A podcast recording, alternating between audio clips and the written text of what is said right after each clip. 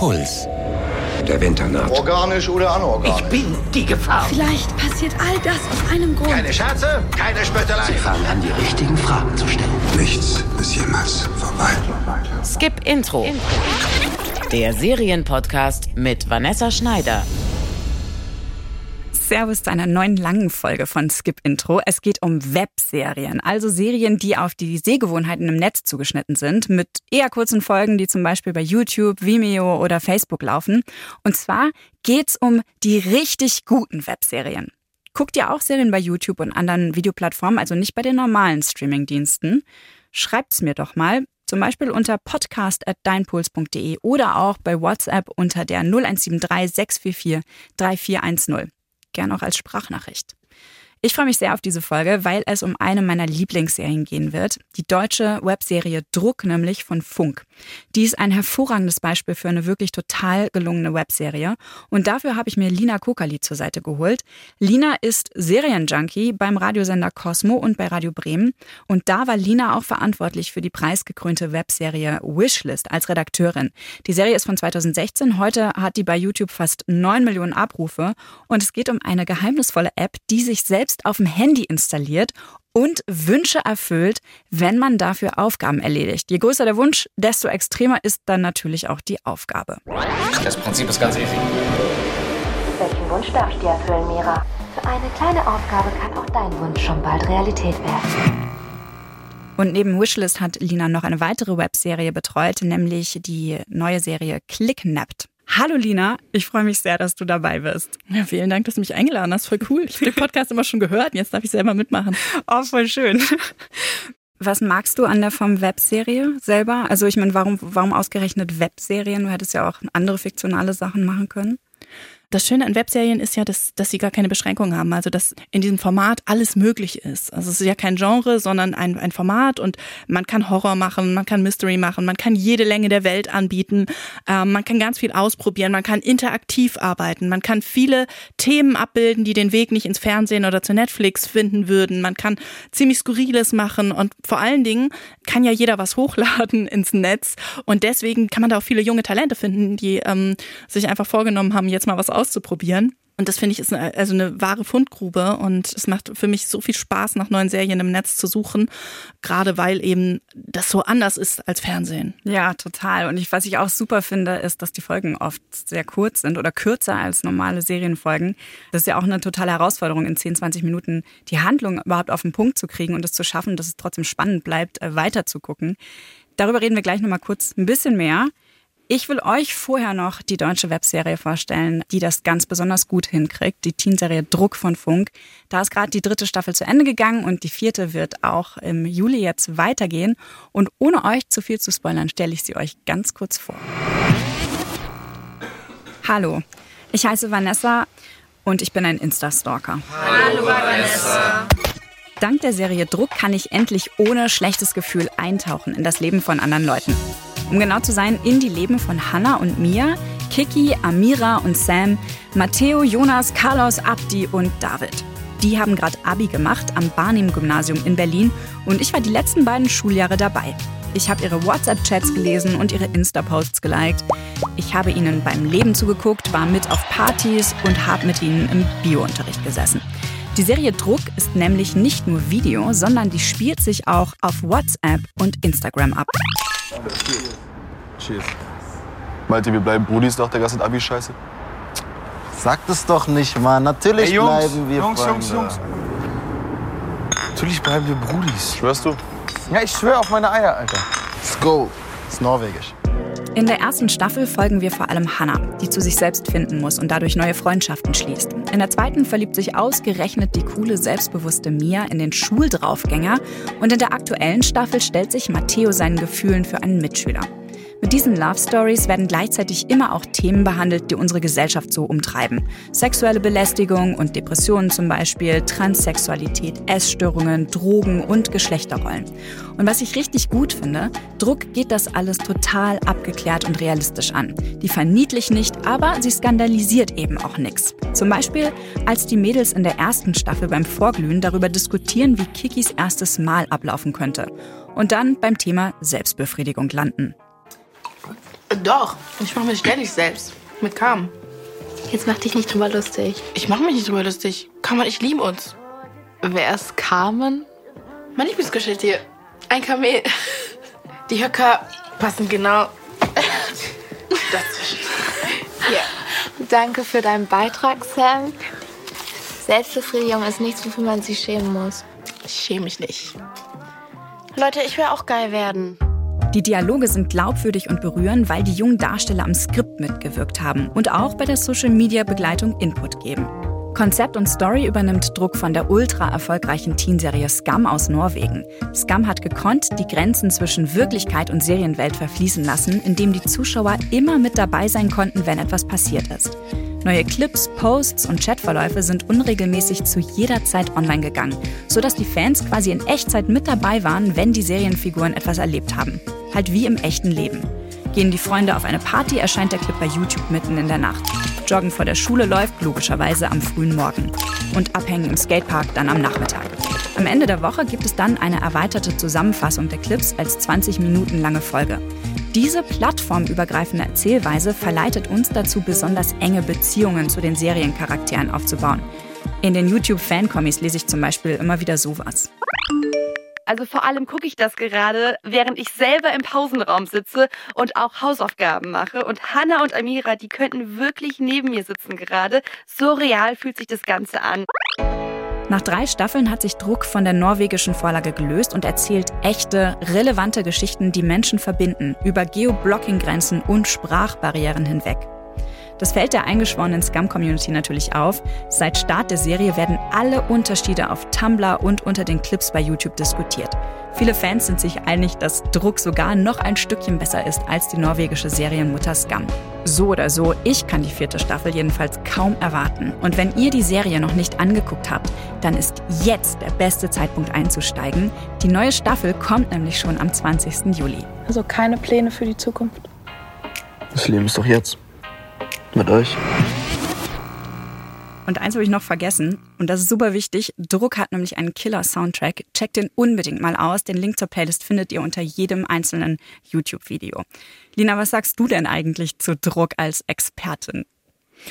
Also ich habe äh, Scam damals schon ähm, extrem neugierig verfolgt, ähm, auch weil das ja so ein Hype war und weil man selten was aus Norwegen sieht. Und ich finde es immer total spannend, irgendwas aus Ländern zu sehen, wo das Fernsehen nicht so einkauft, würde ich mal sagen, mhm. das deutsche Fernsehen. Und hatte mich deswegen sehr auf Druck gefreut. Ich muss sagen, bei der ersten Staffel war ich noch nicht so angefixt, weil ich bin natürlich auch nicht mehr in der Zielgruppe. Aber ich fand die Jugendlichen einfach alle noch nicht so richtig cool. Und ich gucke immer lieber coolen Jugendlichen. Aber die zweite und die dritte Staffel haben es mir echt angetan. Also sobald sich das von der Vorlage emanzipiert hat, diese Serie. Und sobald sie auch wirklich äh, Mut hatte, ihre, ihre Figuren verrückte Dinge tun zu lassen und, ihr, und unvernünftige Dinge tun zu lassen und dann immer mehr auch von Klischees wegzurücken, finde ich, ist diese, für diese Serie richtig gewaltig. Und vor allen Dingen in der Darstellung. Es sind wunderschöne, so sepiafarbene Darstellungen. Das sind Jugendliche, die einen auch immer wieder überraschen, die man selbst gerne als Freunde hätte. Es geht richtig zur Sache. Dazu der tolle Soundtrack, ähm, der auch ähm, von Radio Bremen kommt, von ja. Next. Ja. Also lauter, ähm, lauter richtig coole Sachen. Ich habe auch gerade zur Vorbereitung auf das Gespräch Gespräch nochmal die Serie durchgeguckt und muss wirklich sagen, dass ähm, ich das verstehen kann, warum die immer wieder in den YouTube-Trends so hoch oben mitmischt, dass das so viele Jugendliche gerne gucken wollen, weil es sind nicht nur Knaller, Cliffhanger, es sind auch einfach Leute, die man kennenlernen will. Ja, oder? Und es kann man ja vor allen Dingen auch in der Serie, weil man ja diese ganzen Social-Kanäle, ähm, da findet man ja auch noch Anschluss auf Instagram mit den ganzen Accounts von den fiktionalen Charakteren, dann diese WhatsApp-Chats, wo man auch die Nachrichten mitlesen kann und so. Das finde ich, das ist schon sehr speziell und sehr anders gemacht, als ich das von den allermeisten Serien im Internet so kenne. Dabei bietet es ja eigentlich die Möglichkeit für solche Experimente. Es wird aber nicht so wahnsinnig oft gemacht, leider. Ich glaube, man, was man bei Druck auch noch lobend sagen kann, ist, dass sie so einen langen Atem hatten. Also, dass das äh, hat ja das ZDF für Funk produziert und ich glaube, es hat sich wirklich gelohnt, da jetzt immer weiter, immer noch eine Staffel und noch eine Staffel zu beauftragen. Nicht nur, weil die Qualität so sehr stieg, sondern auch, weil man so Jugendlichen die Chance gegeben hat, diese Serie zu entdecken und eben nicht schon nach einer Staffel dann wieder Schluss war. Und ähm, die zweite und die dritte Staffel sind ja auch deutlich erfolgreicher als die erste Staffel und haben die erste Staffel nochmal viel berühmter gemacht. Also da freue ich mich auch, dass das ZDF so einen langen Atem gezeigt hat. Ja, absolut. Ich finde tatsächlich auch, dass die zweite und dritte Staffel sehr viel stärker sind. Auch einfach, weil die Protagonisten noch ein bisschen stärker sind als die erste und auch die Darsteller. Wahrscheinlich, weil das beides auch einfach schauspielerfahrenere Darsteller sind, weil die Hannah-Darstellerin ist ja, glaube ich, relativ unerfahren dazugekommen. Und die, die Mia spielt, war vorher schon in Kinoproduktionen zu sehen, der Matteo auch. Ich glaube, das macht nochmal sehr viel aus, dass die einfach das auch viel besser transportieren können, möglicherweise. In der vierten Staffel soll es ja um Amira gehen. Ja, ich bin so gespannt. Kopftuch, die Frau. Also, ja. ja. Coole Feministin mit Kopftuch, freue ich mich auch sehr drauf. Total. Ich finde, dadurch, dass das in Clips erzählt wird, bleiben mir einzelne Momente auch viel stärker im Kopf. Ist dir auch so eine Szene besonders in Erinnerung geblieben? Mhm. Ich glaube, äh, das sind schon auch die romantischen, ähm, die romantischen Szenen zwischen Matteo und David, in denen er sich verliebt. Ich glaube, die sind, also die, die beiden küssen sich zum Beispiel in einem Schwimmbad, in einem leeren Schwimmbad. Also so ein verrottetes Becken ohne Wasser drin. Und ähm, die fand ich besonders stark inszeniert, ohne Kitsch.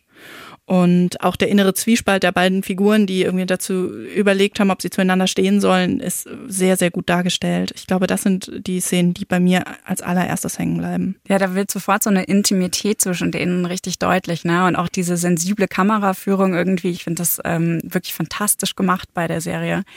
Da gibt es auch eine Szene, die mir ganz stark im Kopf geblieben ist. Das war aus, aber in der zweiten Staffel mit Mia. Da ist ein Charakter, der bekommt eine Panikattacke und seine Freundin kommt dann vorbei, um ihm zu helfen. Und wenn ich das erkl äh, erkläre jetzt, äh, das klingt so total banal, aber wie das Team von Druck das umgesetzt hat, da ist mir wirklich die Spucke weggeblieben. Ich habe den Clip bestimmt fünfmal hintereinander geschaut, weil mich das so mitgenommen hat.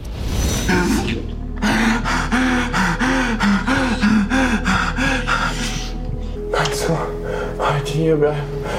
Bitte. Ich gehe nirgendwo hin die Kamera, die Beleuchtung, dieses wirklich subtile und ganz, ganz intuitive Spiel von den beiden Darstellern, das war wirklich irre. Hm, ja. Ja, vor allen Dingen, weil ihr, der, der die Panikattacke hat, vorher auch so unantastbar ja. großartig dargestellt wurde und dass man, also das ist auch eine große Stärke von Druck zu zeigen, dass jeder eine Schwäche hat oder mehrere Schwächen und jede Figur wird in ihren starken wie auch in ihren schwachen Momenten gezeigt. Ja. Ja, absolut. Druck ist ja eine Webserie und wir wollen über das Geheimnis hinter richtig guten Webserien sprechen. Wenn man Webserie jetzt bei Wikipedia sucht, dann werden einem dabei auch Serien von Netflix angezeigt. Ich würde jetzt sagen, das ist streng genommen keine Webserie, oder? Was zeichnet das für dich aus? Ich habe auch überlegt, wie die da darauf kamen. Wahrscheinlich liegt es eher daran, dass auch bei Netflix Folgen unterschiedliche Längen haben können aber sonst fallen mir nicht viele Gemeinsamkeiten ein. Also einen häufigen Unterschied, den man bemerkt, wenn man jetzt mal von, von Druck absieht, ist, dass äh, Webserien häufig sehr wenig Budget haben. Das können wir jetzt über Netflix-Produktionen nicht mhm. sagen. Dadurch sind es äh, meist sehr, sehr engagierte Menschen dahinter. Also ich war gerade auf einem Webserienfestival in Gießen, die Seriale, und habe mit vielen Webserienmachern gesprochen unter anderem mit einer ganz tollen Frau, die die Webserie Queer Amsterdam macht. Es ist ähm, eine Serie über Geschwister, über Sam, der in einem weiblichen Körper lebt und diesen Körper aber nicht mag, und über Jesse, seinen Bruder, der im Drag-Bereich Karriere machen will. Und das berührt sehr, sehr sensible Themen. Ähm, also es geht um Identität, es geht um Queerness, es, es geht auch dann um Intersexualität. Und diese, diese beiden Figuren, die kommen mir so nah, die werden auch in starken wie in schwachen Momenten gezeigt. Und ich finde, gerade an dieser Serie, die nutzt auch total die Möglichkeiten, die Webserien bieten. Also man sieht sehr häufig die beiden Protagonisten Videotagebuch führen oder so. Und man, äh, ne, als würde man ihnen als YouTuber zugucken. Und das ist äh, so ein, ein starker Beweggrund der Macherin, diese Themen aufs Tableau zu bringen und deswegen diese Webserie zu machen, die ich so ähm, sehr, sehr unterstützenswert finde. Und es gibt auch viele Filmhochschulabsolventen zum Beispiel, die sich erstmal im Webserienbereich ausprobieren und so. Also häufig ist es noch nicht Hochglanz, aber dafür, also nicht weniger kreativ, das äh, kann man auf keinen Fall sagen.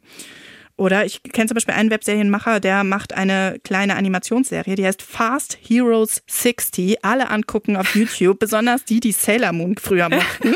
Denn die Sailor Moon-Sprecherin spricht auch eine der Figuren. Ach, und es cool. ist auch ähm, in dem ähnlichen Stil. Es geht um, um Superhelden, aber ähm, es ist lustig und es ist mega schnell. Also meistens sind die Folgen so vier Minuten lang. Äh, die erste ist aber, glaube ich, nur so 1,30 und es ist, also man muss es eigentlich zweimal gucken, um alles zu verstehen. So schnell ist es erzählt und das geht, glaube ich, weil es speziell fürs Web entwickelt wurde. Mhm. Und äh, da kannst du halt in einer anderen Geschwindigkeit erzählen. Du kannst die Leute anders irgendwo abholen. Leute äh, werden durch Thumbnails oder durch Titel werden sie aufmerksam gemacht auf das, was passiert. Auch das Prinzip bei Druck. Die veröffentlichen ja stückweise ihre Folgen und zwar immer dann, wenn in der Erzählung etwas passiert, ja. geht auch ein Video Video online. Das wäre ja auch im linearen Fernsehen und es wäre auch, seien wir ehrlich, bei Netflix undenkbar. Aber durch die Push-Nachricht, die man dann von YouTube kriegt, dass eine neue Folge oder ein neues Snippet oder die WhatsApp-Benachrichtigung, genau, ja. neue Folge. Das, das macht total viel aus. Oder ich rede immer weiter, wenn ich das muss mich Ich höre hör dir so gerne zu. Vor allen Dingen hast du so super geile Tipps, von denen ich noch nie gehört habe. Vielleicht auch nochmal guckt, was so richtig große Themen im Netz und bei YouTube sind. Dann gibt es ja auch Minecraft. Also das ist ja einfach ja. ein ganz, also ne, dieses Spiel ist ja so selbst so sich Welten bauen, ist ein ganz großes Thema bei YouTube. Let's Player wissen wir alle. Und ähm, da hat sich ähm, hat sich auch Funk ähm, in dem vergangenen Jahr eine Serie ausgedacht zu. Und es war Antarktika. genau. Und tatsächlich ähm, haben sie in Minecraft eine Serie gespielt, nachher schon auch geschnitten und so, aber äh, tatsächlich ist sie komplett aus diesen kleinen Pixeln gebaut und es ist aber eine, eine spannende Horrorgeschichte, wie eine junge Forscherin auch kommt auf eine Polarstation und da passieren schlimme Dinge und es gibt auch Monster und so und ähm, das ist halt die ganze Zeit in diesen Pixeln erzählt. Das äh, ich finde es voll cool. Wirklich witzig. Ja, ja, super experimentell. Also ich mag das auch, dass die so experimentell sein können, Webserien, auch in der Umsetzung. Auch die Länge, das finde ich total genial, dass es einfach kurze Folgen sind. Nicht etwas, was mich irgendwie so 40 Minuten an den Bildschirm fesselt. Und was du ja auch gerade schon angesprochen hast, ist, dass Serien im Netz einfach transmedial sein können, also über verschiedene Plattformen hinweg erzählen können. Dass wir ja quasi mit diesen Serienfiguren äh, bei Instagram auch befreundet sein können, zumindest ist bei Druck der Fall. Und das fand ich total schön, dass ich da einfach so reintauchen kann, dass es so immersiv wird. Und das hat mich total süchtig gemacht, weil ich eben auch diese Push-Nachrichten Benachrichtigungen bekommen habe von YouTube, Achtung, neue Folge. Und du bist halt so richtig Teil dieser Erlebniswelt. Also wie auch wenn du Minecraft spielst, dass du einfach Teil bist von dieser Erzählwelt und da so richtig eintauchen kannst. Ich glaube eben auch, dass es äh, was anderes ist, als wenn du eine Netflix-Serie guckst, wo wo du das nur zu einem gewissen Maße erreichen kannst. Mm, es ist auch wichtig, dass man das nicht verwechselt, weil die Nutzungsgewohnheit so eine unterschiedliche ist, sage ich jetzt mal als Webserienredakteurin. Du bist einfach in einer anderen Stimmung, wenn du dir eine Netflix-Serie abends anmachst mit Popcorn und mit richtig Zeit, als wenn du deine Push-Benachrichtigung kriegst, vielleicht gerade dich vorm Lernen in der Bibliothek drücken willst oder in der Schule bist und, und, und in der Schulpause dann kurze Ablenkung. Da, genau. So. Und wir haben bei Wishlist bei der Webserie eine zweite Staffel gemacht, dann haben wir die Folge Folgen länger gemacht. Mhm. Auch weil natürlich in den Kommentaren immer stand, oh, die Folgen sind zu kurz, gib mir mehr.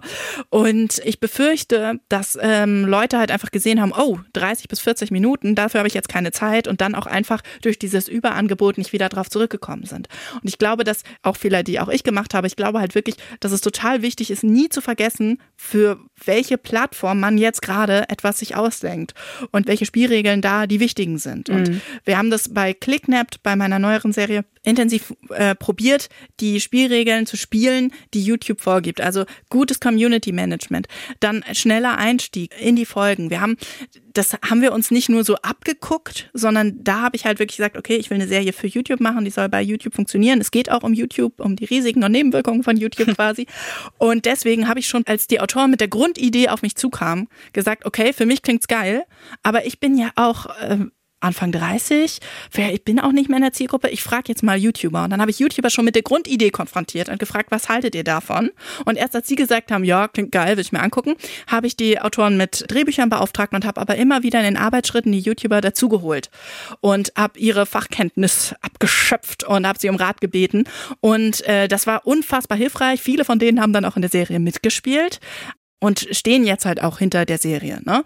Und äh, da habe ich das sehr geschätzt, immer kompetente Beratung von denen zu haben, die vielleicht noch sehr jung sind, aber die schon eine Karriere bei YouTube gemacht haben und die auch total bekannt sind in der Zielgruppe, für die ich eine Serie schaffen wollte. Das ist auch noch ein guter Punkt, dass du das nennst, weil ähm, auch Druck hatte ja dahingehend einen großen Vorteil, also auch was die, die Zielgruppe und die Reichweite anging, die potenziell da war.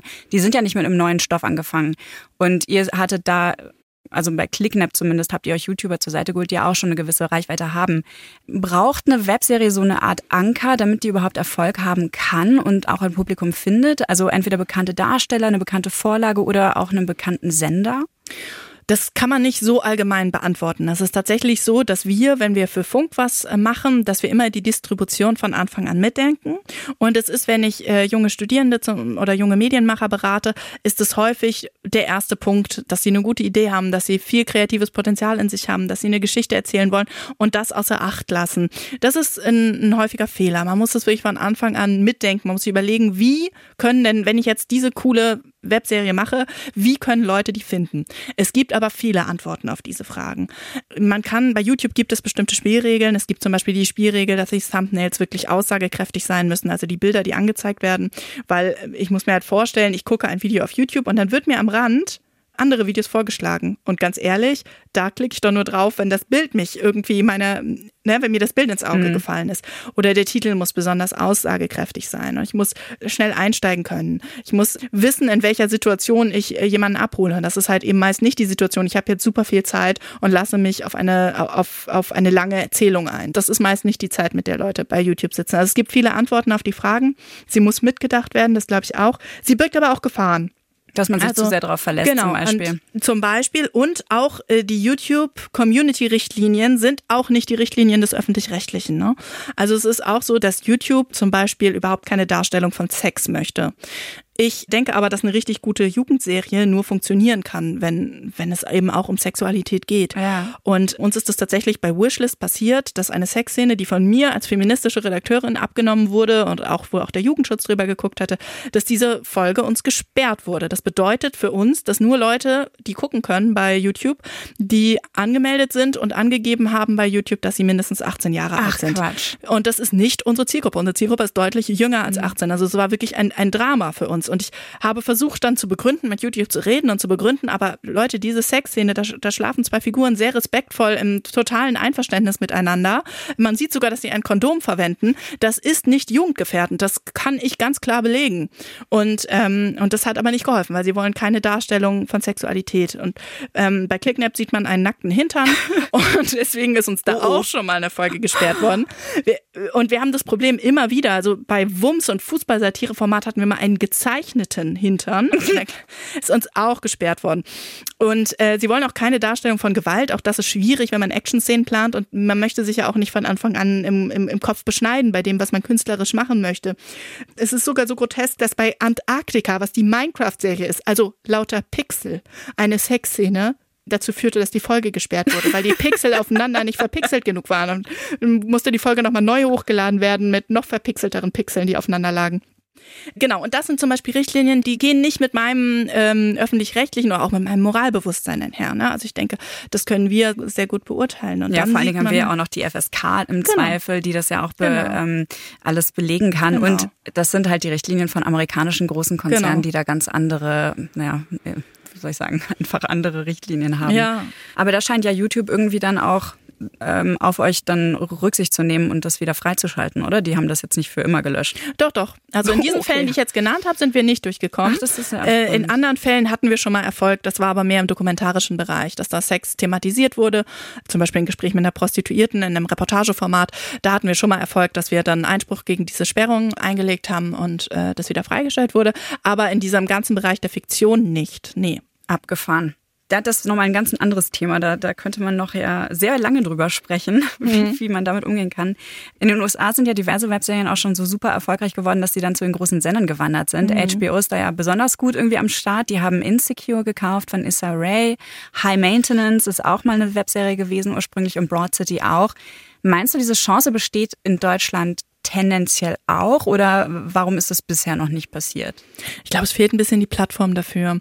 Ähm, also bei Funk ist es ja wirklich so, dass wir zwar Webserien machen, aber wie gesagt, uns ist immer sehr wichtig, dass das, was wir produzieren, schon von Anfang an eine Distribution mit, mitdenkt und dass es wirklich konkret auf das Netzwerk zugeschnitten ist, in dem es erscheint.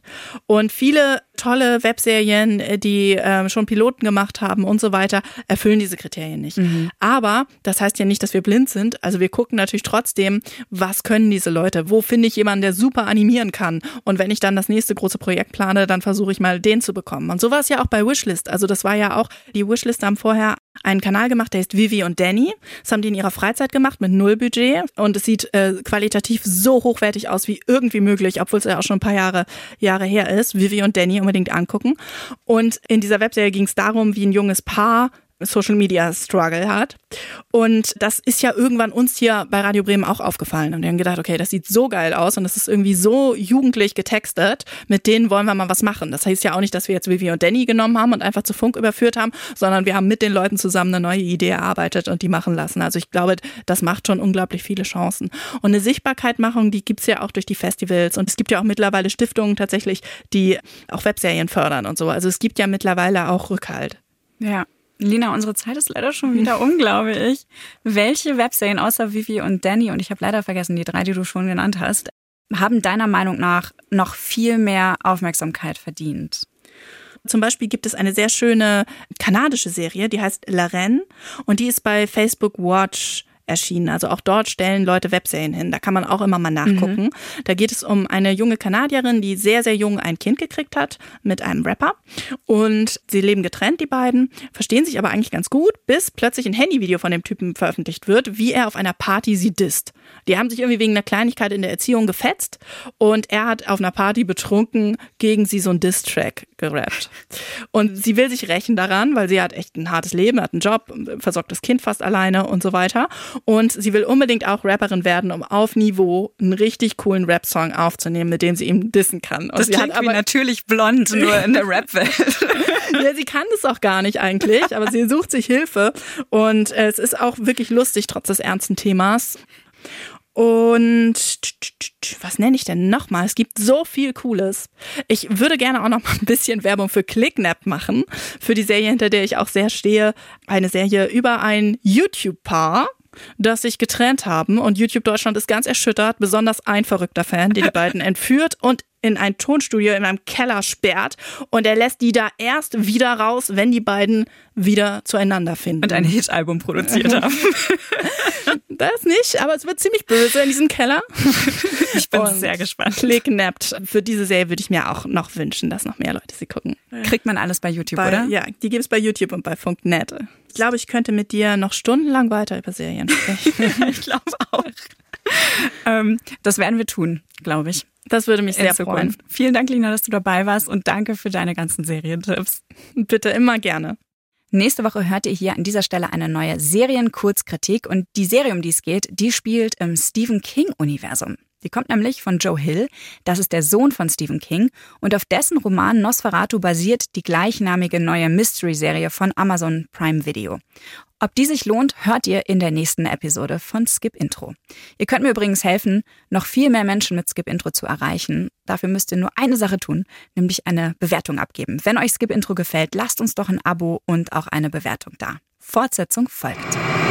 Redaktion Katja Engelhardt und Florian Meyer-Havranek. Produktion Corbinian Guggenmoos und Jacqueline Hofer. Sounddesign Lorenz Schuster und Enno Rangneck. Skip Intro. Der Serienpodcast von Puls.